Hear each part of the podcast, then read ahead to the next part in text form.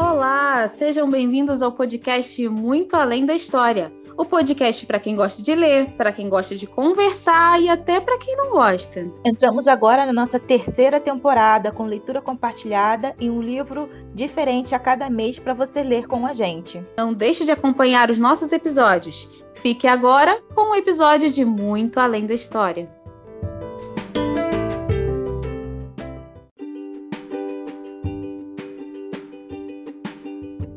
Olá, bem-vindo a mais uma temporada de Muito Além da História, esse podcast que fala sobre literatura.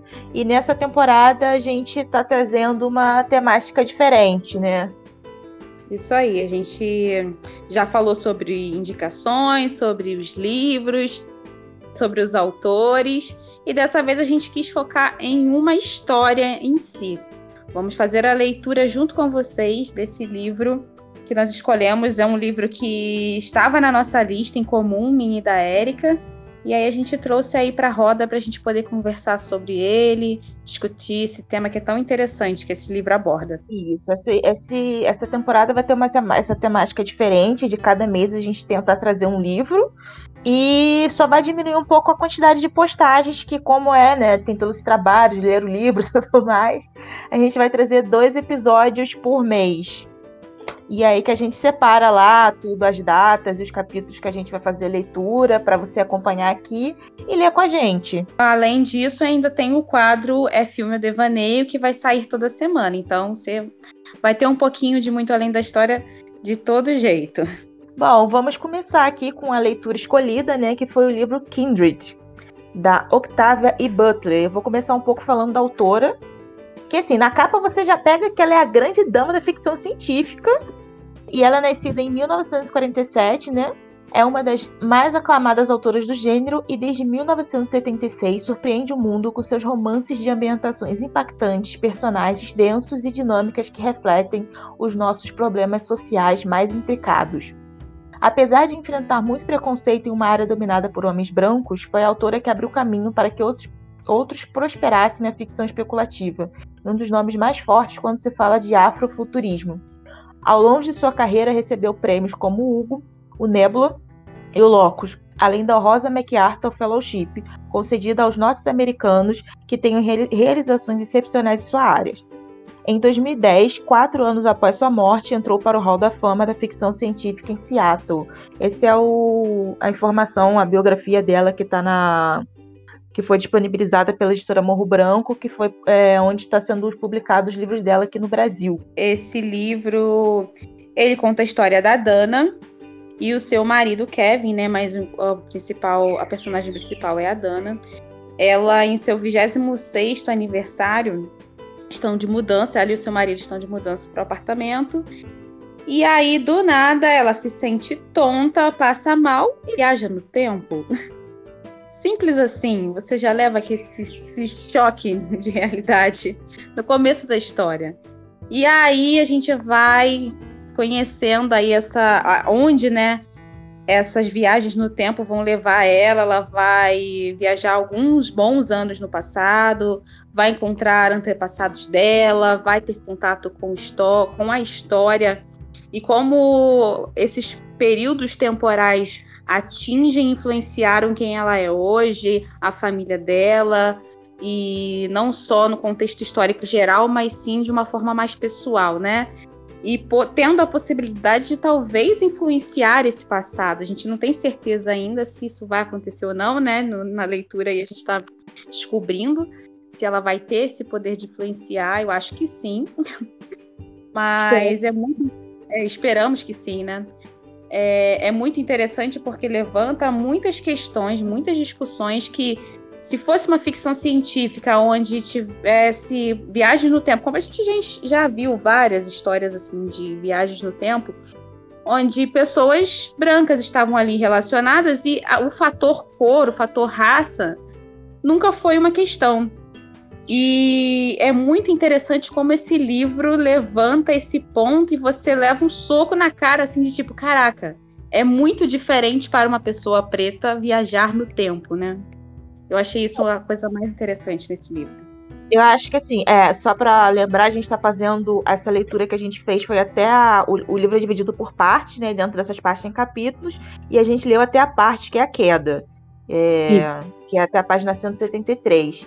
E aqui no livro também traz uma. Ele sempre traz aqueles, aquelas anotações né, de reportagens de jornais famosos. E aí tá aqui do Guardian, que tá o parâmetro pelo qual se deve julgar todas as outras histórias de viagem no tempo. Eu acho que já começa aí que a maioria das viagens no tempo de livros famosos, que, que são de pessoas, personagens brancos, eles não são tão focados, eu acho que daquilo, né? Tipo, temos, acho que o mais famoso atualmente é o Outlander, que uhum. é um uhum. romance, então não é focado nessa, tanto nessa parte da ficção científica que está acontecendo ali, né? Porque uhum. pô, ela saiu do tempo dela e viajou 200 anos ali. Só que ao mesmo tempo tem uma, uma mexe muito com essa questão histórica. Mas ainda uhum. assim, o que pesa, ela, ela, pesa pelo fato de ser mulher, mas ela é uma mulher branca. Então, assim, Sim. tudo que está acontecendo ali consegue modificar pelo fato dela ser uma mulher branca, então logo conseguem casar ela e tudo mais. A uhum. Dana, pelo menos até aqui no momento, ela também é uma mulher casada. Ela é casada com Kevin, né? Como a Elaine disse. E só que ela vai para um, ela, o livro se passa em 1976. Isso. E aí ela vai para uma fase que é tipo escravidão. Não é uma viagem no tempo de, uh, legal, estou viajando no tempo. Não, ela, ela se sente completamente. Ela, ela tem uma sensação muito estranha quando ela está viajando no tempo. É uma coisa que ela não sente. E. E assim, ela, ela vai entendendo aos poucos, mas ao mesmo tempo ela entende. E você vê uma maturidade, tipo assim, ela entende que meio que aceitando, de tipo, não tem o que fazer. Uhum. Não, e é, é, impactante, acho que até para ela mesmo, quando ela se dá conta de. A, no primeiro momento, ela não sabe que ela está viajando no tempo, né? Ela é levada de um lugar ao outro e não entende muito bem. Ela vê ali uma situação onde ela enxerga ali um menino se afogando, ela tem aquele instinto de sobrevivência, vai lá e salva ele e tal, e, e é tudo muito rápido, ela não tem noção do que acontece. Mas ao mesmo tempo, ela já vê que ela é tratada de uma forma muito muito negativa pelo fato de da mulher, da mãe da criança ali ter visto ela e não conhecer. Tanto eu, quando eu comecei a ler, eu não sabia exatamente o que era. Quando eu vi a forma como a mãe daquela criança que ela tinha acabado de salvar tratou ela, eu não tive essa relação de primeiro momento que era uma pessoa porque ela era negra, enfim é, eu fiquei assim, ah, será que é porque ela não sabe que, que, a, que ela tá salvando? De repente ela tá achando que ela tá fazendo alguma maldade com a criança, alguma coisa assim. Mas logo isso vira a chave rapidamente, você percebe que não, que não é o fato de, de ser uma pessoa desconhecida, é o fato de ser uma mulher negra ali. Tanto que logo eles não pensam nem no contexto que ela está inserida, que ela está salvando o filho deles, elas, eles logo querem atacar ela ali, né? Então, assim, é, eu fiquei pensando, caraca, é muito perigoso para uma pessoa preta estar nesse contexto, porque ela viajou 200 anos no, em anos onde a escravidão era uma realidade muito presente, mas ao mesmo tempo ela podia viajar para qualquer outro tempo histórico que talvez ela correria riscos também, mesmo que não fosse numa, numa realidade de escravidão. Ela podia estar numa sociedade onde eles iam ver ela como uma pessoa preta e, mesmo assim ela seria hostilizada, né? É perigoso para uma pessoa preta estar numa viagem no tempo. Eu, pelo menos, me senti assim. Eu nunca gostaria de viajar no tempo. É assim, engraçado, engraçado entre aspas, né? Eu já, já no começo do livro eu já senti que eu não consegui ter esse pensamento de ah, ela deve ser outro motivo, não o fato dela ser preta. Porque desde que eu fui inserida no livro, assim, uhum. da primeira página, que eu lembro, é, tem um tempinho até que eu, que eu li o, o, primeiro capítulo que eu queria conhecer, né? E assim, desde esse primeiro momento eu já entendi que sim, é, isso era um problema. O fato uhum. dela ser preta era um problema, independente de que época ela está. Então, não, não sei que época ela foi inserida ali no quando quando mostra ela lá caindo, mas eu sei que é um problema para ela o fato dela ser preta. Porque assim, né, até se fosse hoje em dia, hum. dependendo de onde ela caísse, seria uma problemática, né? Eu fiquei pensando exatamente isso. É, foi muito impactante porque era um contexto de escravidão, mas eu fiquei tentando imaginar outras situações, outros lugares onde ela poderia ter sido levada e com certeza ela correria riscos também, né? Sim. Por ser uma mulher negra desconhecida, sem história, sem família, ali totalmente vulnerável a quem ela fosse encontrar ali, né? Muito é, preocupante. Eu, é, uma coisa assim, uma dos primeiros fatos assim que me, me pegou muito nessa história é que essa autora agora está sendo trazida né, para o Brasil, tá, tem alguns livros dela publicados. E o que, assim, é uma imensa demora até, né? Se uhum. a gente pode dizer assim, é uma imensa demora. E eu, eu vi muita gente falando do livro, mas eu senti até que era um livro muito difícil de ler. Porque, sei lá, era uma uhum. sensação que eu via as pessoas falando e eu tinha essa sensação que seria um livro tipo muito denso, muito difícil, que eu demoraria a conseguir chegar a ler e eu me surpreendi muito. Porque a, é uma leitura muito fácil, né? Muito, muito. Você se sente incomodado em muitas partes, porque eu acho que a primeira vez que eu li, ou eu vi praticamente a cena, assim, de, por exemplo, é, pessoas escravizadas levando chicotada e a forma como ela descreve eu uhum. acho que é a forma mais bruta e mais real que eu já vi. Parecia Sim. realmente que eu estava lendo uma história que aconteceu e a Dana estava descrevendo umas sensações tão, tão fortes que ela mesma fala no livro, né, que era muito mais forte que qualquer coisa que ela tinha visto na televisão. E eu senti. Eu também. Assim, é, é eu uma também. Eu acho que é porque ela conseguiu, a Octávia, ela conseguiu colocar essa sensação de uma pessoa contemporânea, né, uma pessoa do nosso tempo, é, enxergando a, né? Essa crueldade que era feita e que para as pessoas daquele tempo, sim, era muito pesado e era muito ruim, mas que acabou se tornando quase que cotidiano, né, cenas como essa, pessoas sendo tratadas como animais, assim, praticamente. Sim, mas eu, eu acho que é um além, porque assim, poxa, a gente tem filmes aí pesadíssimos que, que mostram isso, que é a realidade, a gente sabe, mas nenhum me chocou como a descrição simples da Dana. Era realmente uhum. como se eu estivesse no, no olhar dela. É, é, é, uma coisa muito estranha a sensação, mas ao mesmo tempo eu me senti muito angustiada e ao mesmo tempo eu me, tinha alguma coisa me empurrando para continuar, sabe? Não era tipo assim, não, você tá ruim aqui, você tá mal, vamos parar. Não. É tipo, eu preciso saber o que tá acontecendo, eu preciso saber se a, a Dana vai ficar bem. É. Eu tenho algumas coisas, você falou de alguns filmes impactantes, e realmente tem algumas coisas que eu tenho me, me privado de assistir, sabe?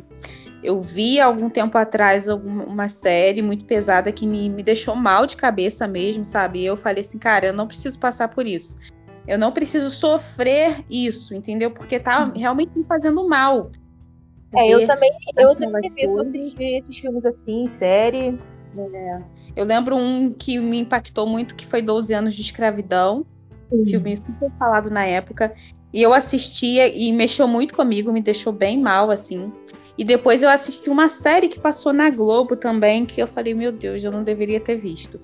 Eu não deveria ter visto porque me doeu, sabe? Tem coisas que, sei lá, a gente sabe que foi assim, talvez tenha sido até bem pior, né, para muitas pessoas, mas eu acho que ver isso, vivenciar, você podendo pensar que se você estivesse vivendo naquele momento, você estaria naquele lugar, é, é muito pesado, né? É, é importante saber o que aconteceu, mas ao mesmo tempo dói, dói de verdade. Assim os filmes em geral, eles mostram, eles retratam aquele período. Aqui a gente também tem esse contraponto da Dana ser uma pessoa do futuro, que ela já uhum. sabe de muitas coisas, enxergando o passado. Então as descrições dela são muito. É, eles focam em coisas também que a gente hoje em dia tem conhecimento, tipo, cara, tá todo mundo fedendo aqui. E as pessoas uhum. já não uhum. têm noção que estão fedendo. Ele sempre, uhum. o fedor já é uma coisa natural e é tipo todo mundo.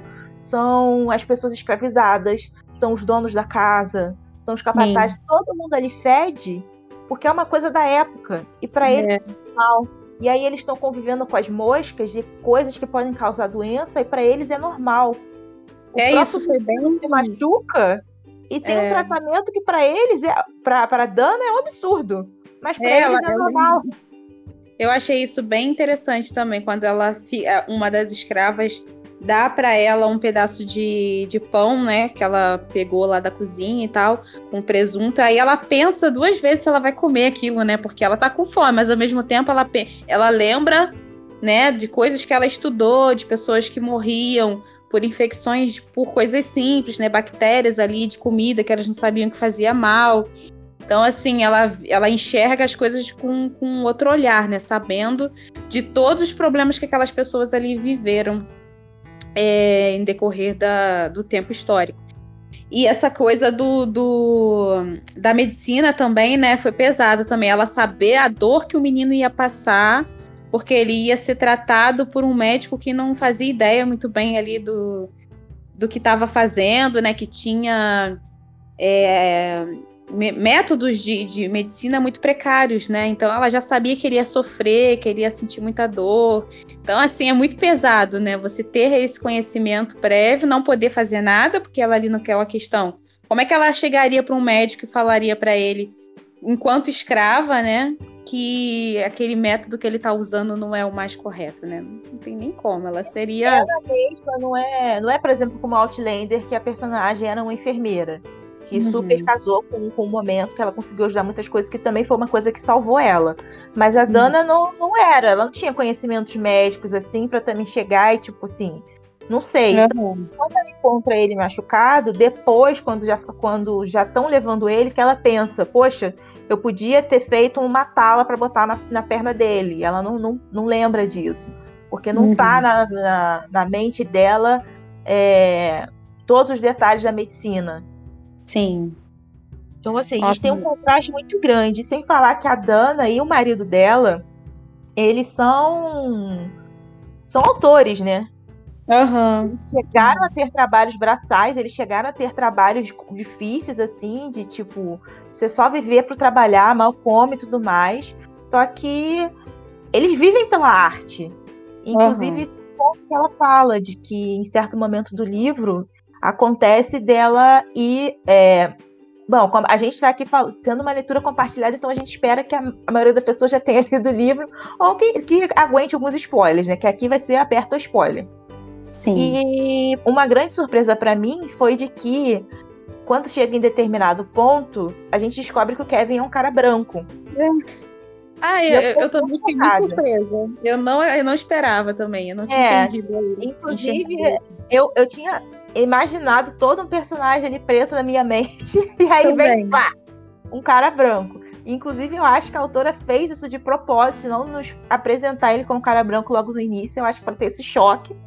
Uhum. E aí, né? Nossa, né? Um choque, mas é, você lendo realmente fica assim, ah, ele é um cara branco.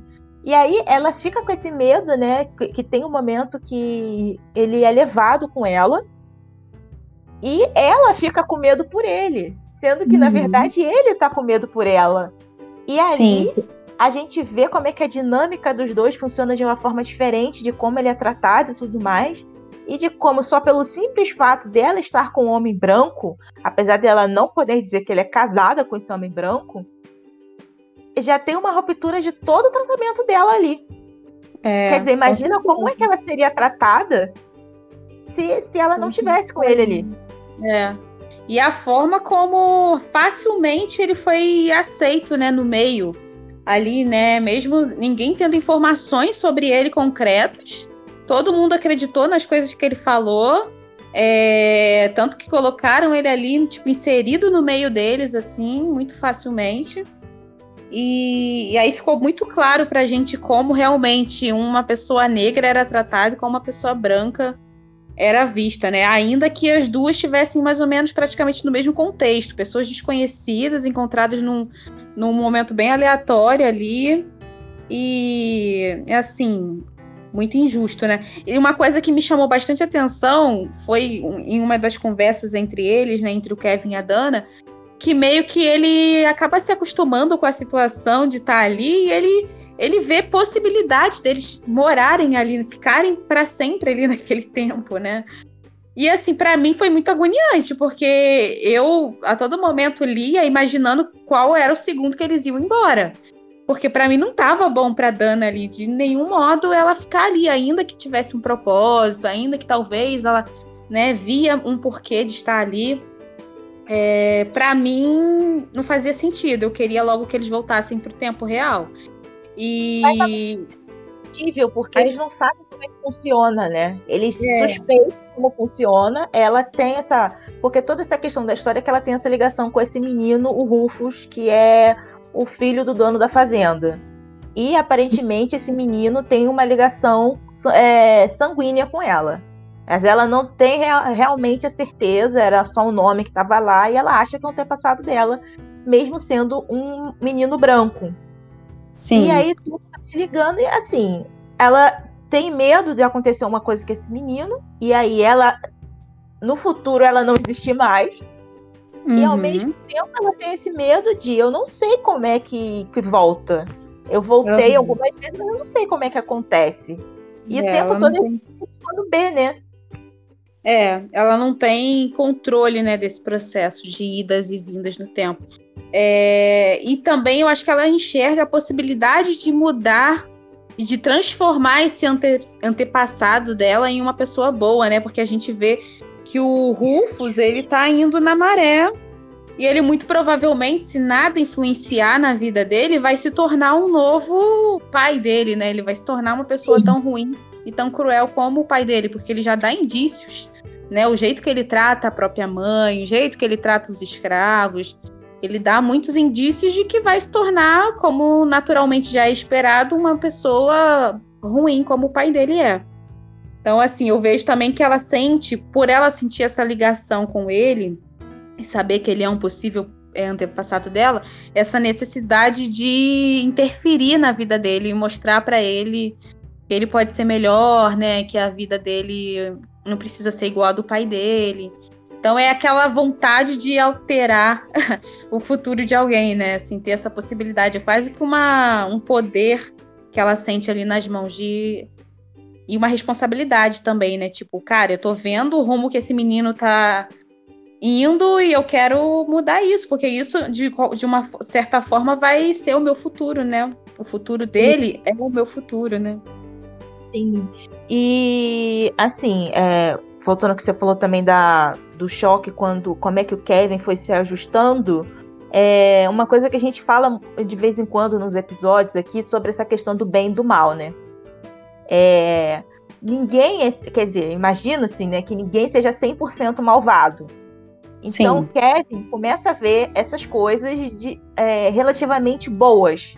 Ele vai relativ relativizando certas coisas, tipo, Cara, mas a gente sabe que nas fazendas, se você não fazia X, Y e Z, é, era chicotada toda hora, era gente pendurada no sebo, sei lá o que, sei lá o que lá. E aqui não acontece tanto isso. Ele dá castigo, sim, mas não é sempre.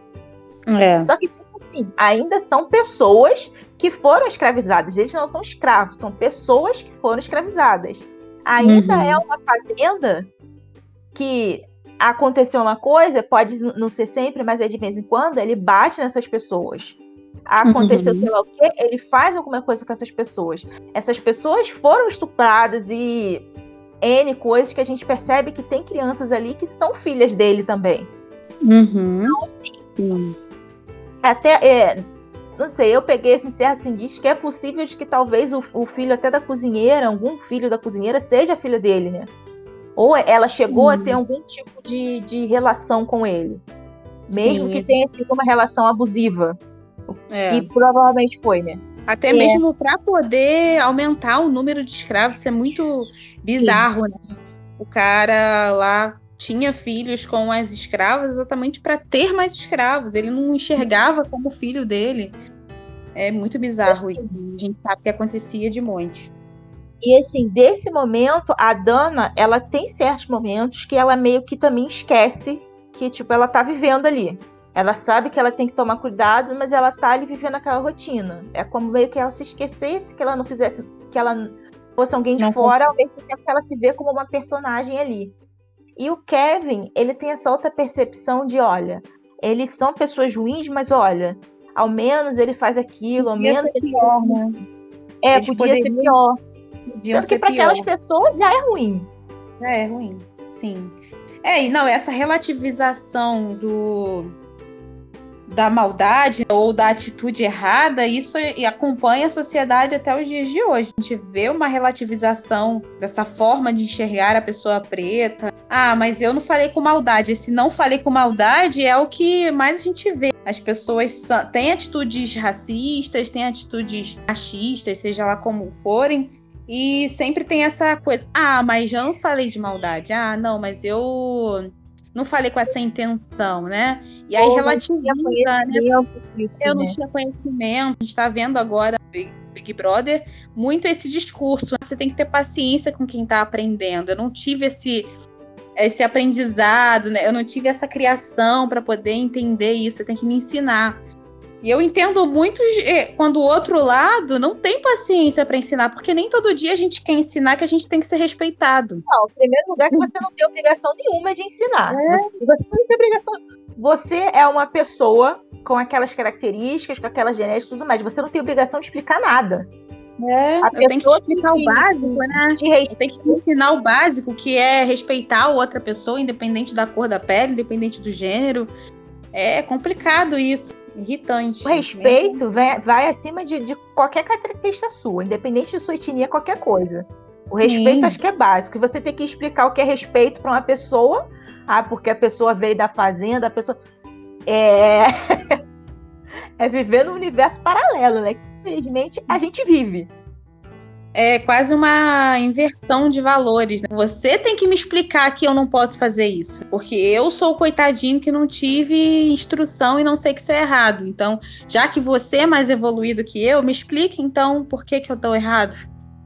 Você que tem que me ensinar. Você- eu só falei isso porque ninguém me ensinou. Então, assim, coitado de mim. Eu sou um pobre coitado. Pois é, e aqui a gente tem essa. né, nesse livro a gente tem essa questão de que, assim, era realmente outra época. No Aham. entanto, é... é difícil até a gente pensar porque as pessoas eram ensinadas a isso, mas ao Sim. mesmo tempo a pessoa não queria mudar essa opinião que foi ensinada. Sim. Era- Eu acho que você agredir uma pessoa, eu sei que era muito comum e era muito. As pessoas eram vistas como propriedade, né? Como um bem de valor. Mas existe uma moral do ser humano, eu acho, que é inata a gente, de saber que violência contra uma pessoa, é, contra um outro ser humano, é uma coisa errada.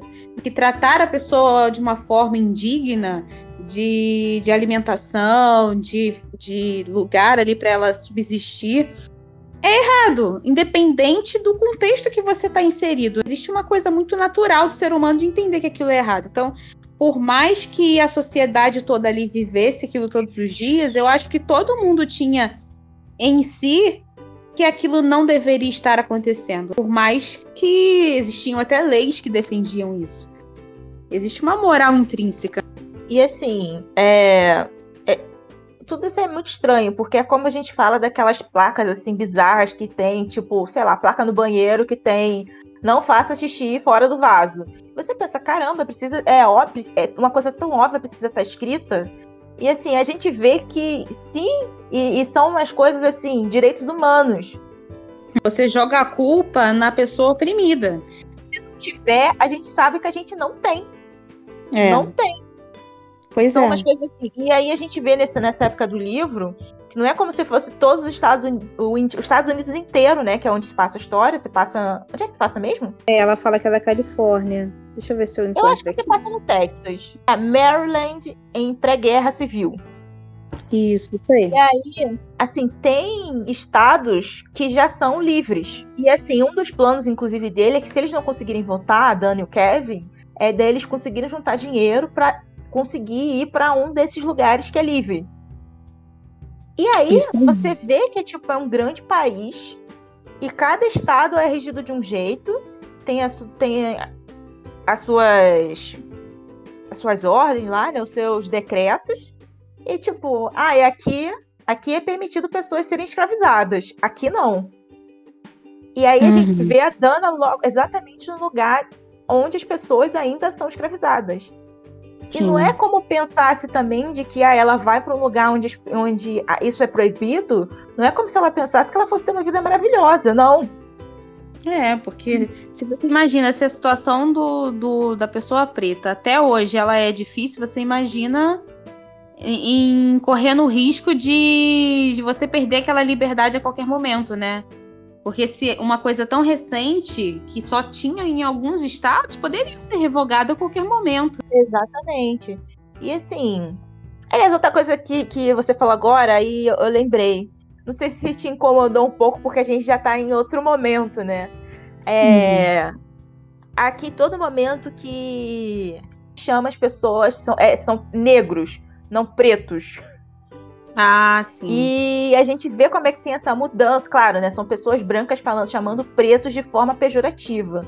Mas a gente vê como é que tem essa mudança no vocabulário de falando como a Lumena, né, de ressignificar as coisas. Mas eu fiquei pensando que talvez eu isso é uma muito interessante, que... porque realmente até pouco tempo a gente mesmo falando entre a gente se chamar de preto era uma coisa assim que. Pesada, né? Quando eu li essa parte, eu fiquei imaginando se não seria aquela, aquela questão que é muito particular dos Estados Unidos. Também. Daquela, daquela palavra em si que é proibida é. para pessoas brancas, né? Que é nigger, né? Nigger. Eu uma coisa assim. E, e eu também talvez seria... não perdeu. É, eu acho que para a gente, como nós aqui no Brasil estamos nessa, nessa ressignificação, como você mesmo citou, a gente não tem esse impacto tão grande em, quando a gente vê o Rufo chamando ela de preta. Apesar que tem um pouco que a gente vê, é. a gente sente o tom pejorativo. Sim. Mas ao mesmo tempo, é, eu fiquei imaginando que isso é, em inglês devia ser o termo, aquele termo que é usado até hoje, que é bem é visto de forma negativa lá que é esse, né? E aí na tradução se perdeu um pouco nesse sentido, mas é, de qualquer tem forma, nota referente a isso. É, de qualquer forma, esse o sentido pejorativo que eles falam é muito presente. A gente sente Sim. a forma como eles se retratam focando na cor mesmo da pessoa, né? E ah, não, quer saber? Acho que a gente não vai deixar mais livre, não. Vamos voltar todo mundo ser escravo de novo. É. Imagina como isso não devia assombrar a cabeça do, dos, dos escravizados que foram libertos. Né? E uma coisa que me chamou muita atenção foi o medo do conhecimento que eles têm. Por isso que eu até citei essa questão de saber. Eles sabem que a escravidão é uma coisa errada e é uma coisa que, que se você tiver conhecimento, você pode se contestar. Que o, os donos né, ali dos escravos têm muito medo deles conhecer, deles saberem ler, eles saberem escrever, porque eles poderiam é, escrever suas próprias cartas de, liberta de liberdade, poderiam é, contestar né, aquilo que está sendo feito com eles facilmente. Então, assim, existe um, um, medo pelo conhecimento. A forma como eles falam, a Dana, ela é bem criticada ali pelo e vista mal vista pelo, pelo dono lá da fazenda, o pai do Rufus uhum. conta do jeito que ela fala, que ela não fala como os outros, os outros é, escravos, enfim. Ela tem conhecimento, ela sabe ler. Isso é visto como uma ameaça. Né? Ele tem medo, meio que um medo dela ali, porque ela ela sabe mais do que ele, né? Ela lê melhor do que ele, porque até uhum. os brancos nessa época nem todos tinham grandes instruções, né? Eles sabiam ali às vezes o básico. Você vê que até uhum. o próprio professor do Rufus, você, mesmo ele não, não estando na, na trama até então, você percebe que ele não é uma pessoa também de extrema educação. É, verdade. Ele sabe ali o, o básico para ensinar os, as pessoas a lerem ali, né, e tal. Mas eles meio que também não são pessoas muito cultas. Então eles, eles sabem o suficiente para poder tocar ali a fazenda, tocar o barco. Inclusive, foi o motivo dele ter escolhido a segunda esposa, que é a mãe do, do Rufus, ele escolhe porque a, primeira esposa dele lia muito. Tem, inclusive, tem uma biblioteca da casa dele, porque a casa é da esposa, era dessa primeira esposa. Só que aí a segunda esposa ele já tem, ele certifica de que ela não, não gosta de ler. Provavelmente porque ele não quer alguém mais inteligente que ele, né? Uhum, com certeza. Tem esse medo, né? Por isso essa afirmação de sempre tentar botar ela num lugar ali de. né? Porque ele tá sempre tratando ela mal na frente do filho. O filho já entendeu que a forma como ele tem que tratar a mãe para conseguir as coisas que ele quer, né? E ele trata ela muito mal, já imitando o jeito que o pai trata. E ela se coloca nesse lugar de, de meio que acatar o que eles falam, que os homens falam ali. E é muito pesado. Tanto você vê também uma opressão da mulher também. Mesmo ela sendo branca, ela meio que sofre essa opressão masculina, né? Sim. É assim, a, a autora realmente ela conseguiu fazer uma história com um misto de sensações, um misto de, de conhecimento e de um jeito assim tão único. É, o livro, é, ele é tão simples, sabe? É tipo, ele tem uma escrita tão simples que você simplesmente se você entra na história. É uma história assim que recomendo. Eu tô e doida para terminar de ler. E ela Sim, vai. Acho que a gente pode falar desse momento agora que a gente está né, na, na, parada, porque eu fiquei muito agoniada querendo continuar a leitura, mas eu me controlei exatamente para chegar aqui nesse, nessa gravação com esse sentimento de querer saber o que, que aconteceu, porque a gente sabe ali que a Dana viajou no tempo novamente. A gente não tem certeza se o Kevin conseguiu ir com ela, e aí a gente não sabe o que, que vai acontecer, a gente não sabe para que momento ela vai voltar, e se ela vai voltar, como ela vai voltar. E ela vai volta, porque o livro ele tem essa característica que ele às vezes ele começa por uma parte que não é, ele, ele não começa do momento inicial do, da história. Então assim, é, dá indício que em algum momento ele volta.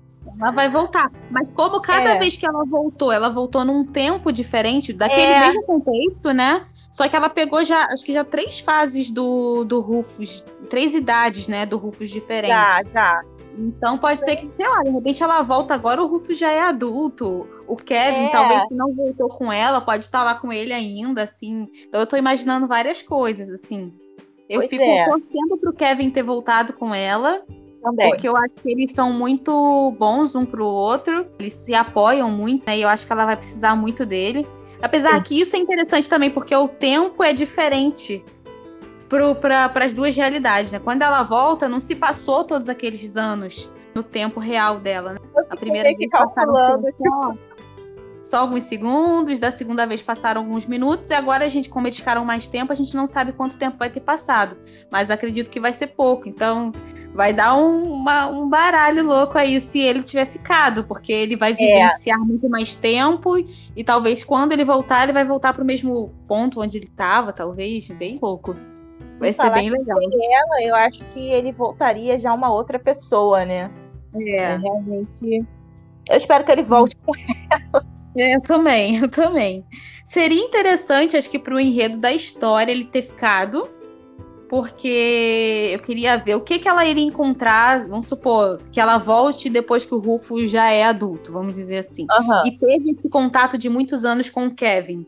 E talvez o Kevin possa ser essa pessoa que influenciou ele a ser uma pessoa melhor, não se tornar um novo um novo dono de escravos como o pai dele é.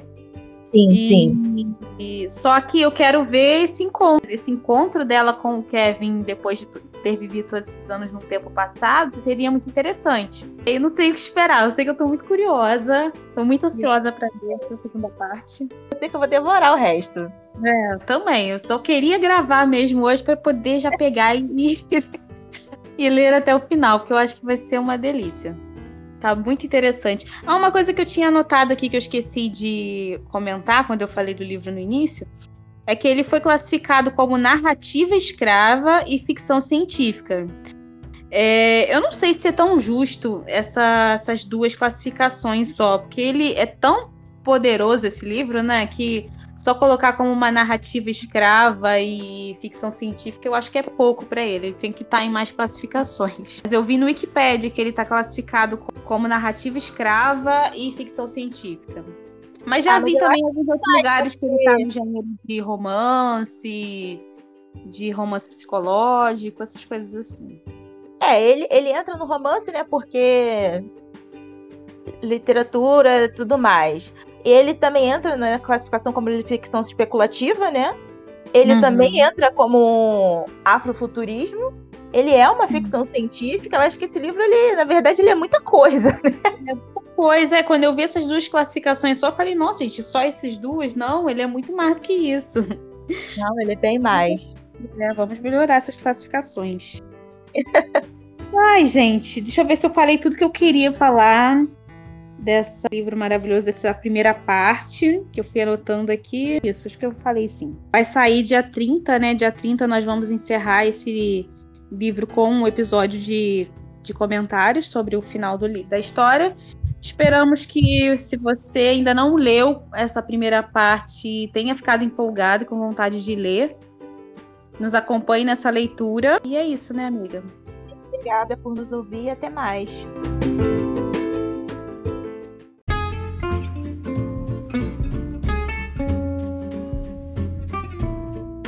Você gostou desse episódio, não deixe de contar pra gente o que você tá achando. Curte, comenta e compartilha. Tem o nosso Twitter, o MAD História, o nosso Instagram, arroba Muito Além da História, e o nosso Gmail, muito além da história, arroba gmail.com. Estamos te esperando lá com a sua sugestão, o seu comentário e o seu elogio também, que a gente ama. Um beijo! thank you